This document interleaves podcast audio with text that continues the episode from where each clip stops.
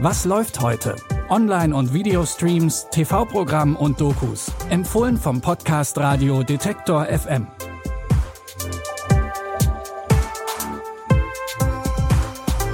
Hi, schön, dass ihr wieder mit dabei seid. Es ist Freitag, der 27. Mai und Fans von Stranger Things haben lange auf diesen Tag gewartet.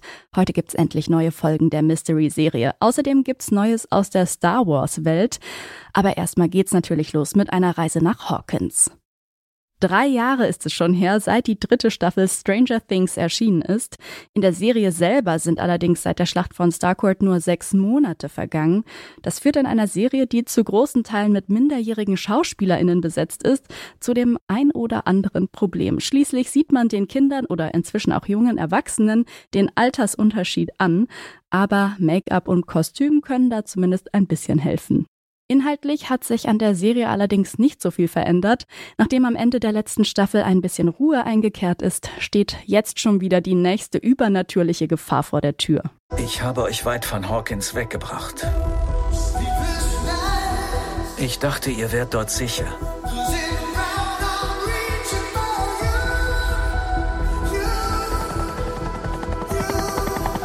Doch Hawkins steht ein Krieg bevor. Ich fürchte, deine Freunde befinden sich sogar im Auge des Orkans.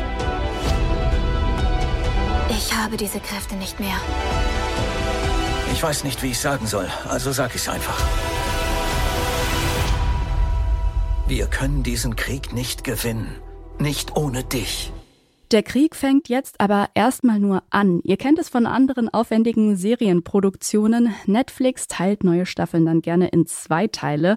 Und so ist es auch bei Stranger Things. Teil 1 von Staffel 4 gibt's ab heute bei Netflix.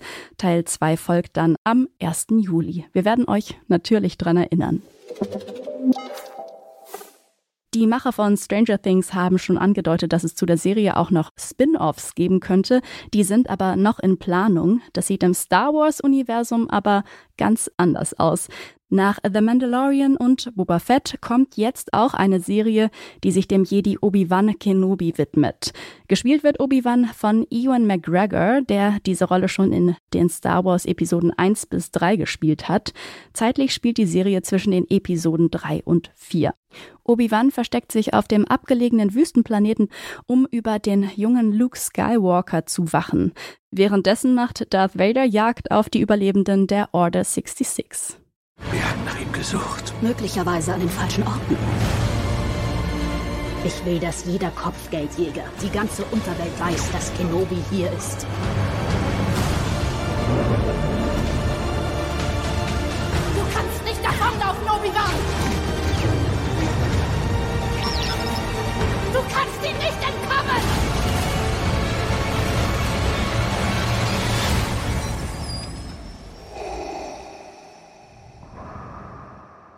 Ihr könnt die neue Star Wars Serie Obi-Wan Kenobi jetzt auf Disney Plus sehen.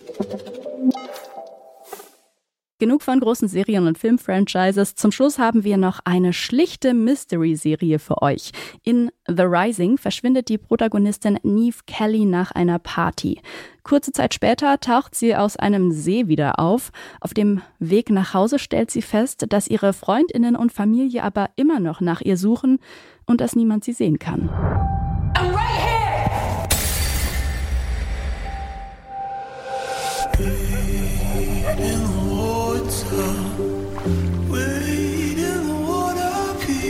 I'm here. Come find me. I won't be somebody's victim.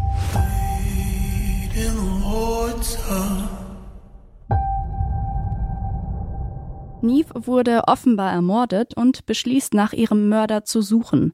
Ganz auf sich allein gestellt ist sie dabei allerdings nicht. Aus irgendeinem Grund können ihr Vater Tom und die ihr bisher unbekannte Katie sie sehen. Zusammen setzen sie alles daran, den Mörder zu suchen und herauszufinden, was vor sich geht. Ihr könnt The Rising jetzt bei Sky Ticket streamen. Das war es auch schon wieder für heute. Wie immer gibt's auch am Wochenende neue Streaming-Tipps von uns. Alle Folgen von unserem Podcast findet ihr auf detektor.fm in der Detektor FM App oder natürlich überall dort, wo es Podcasts gibt. Und da findet ihr morgen dann natürlich auch die neue Folge von Was läuft heute? An dieser Episode haben Jonas Nikolik und Benjamin Zerdani mitgearbeitet. Ich bin Eileen Frozina und sage ciao bis morgen. Wir hören uns. Was läuft heute? Online- und Videostreams, TV-Programm und Dokus. Empfohlen vom Podcast Radio Detektor FM.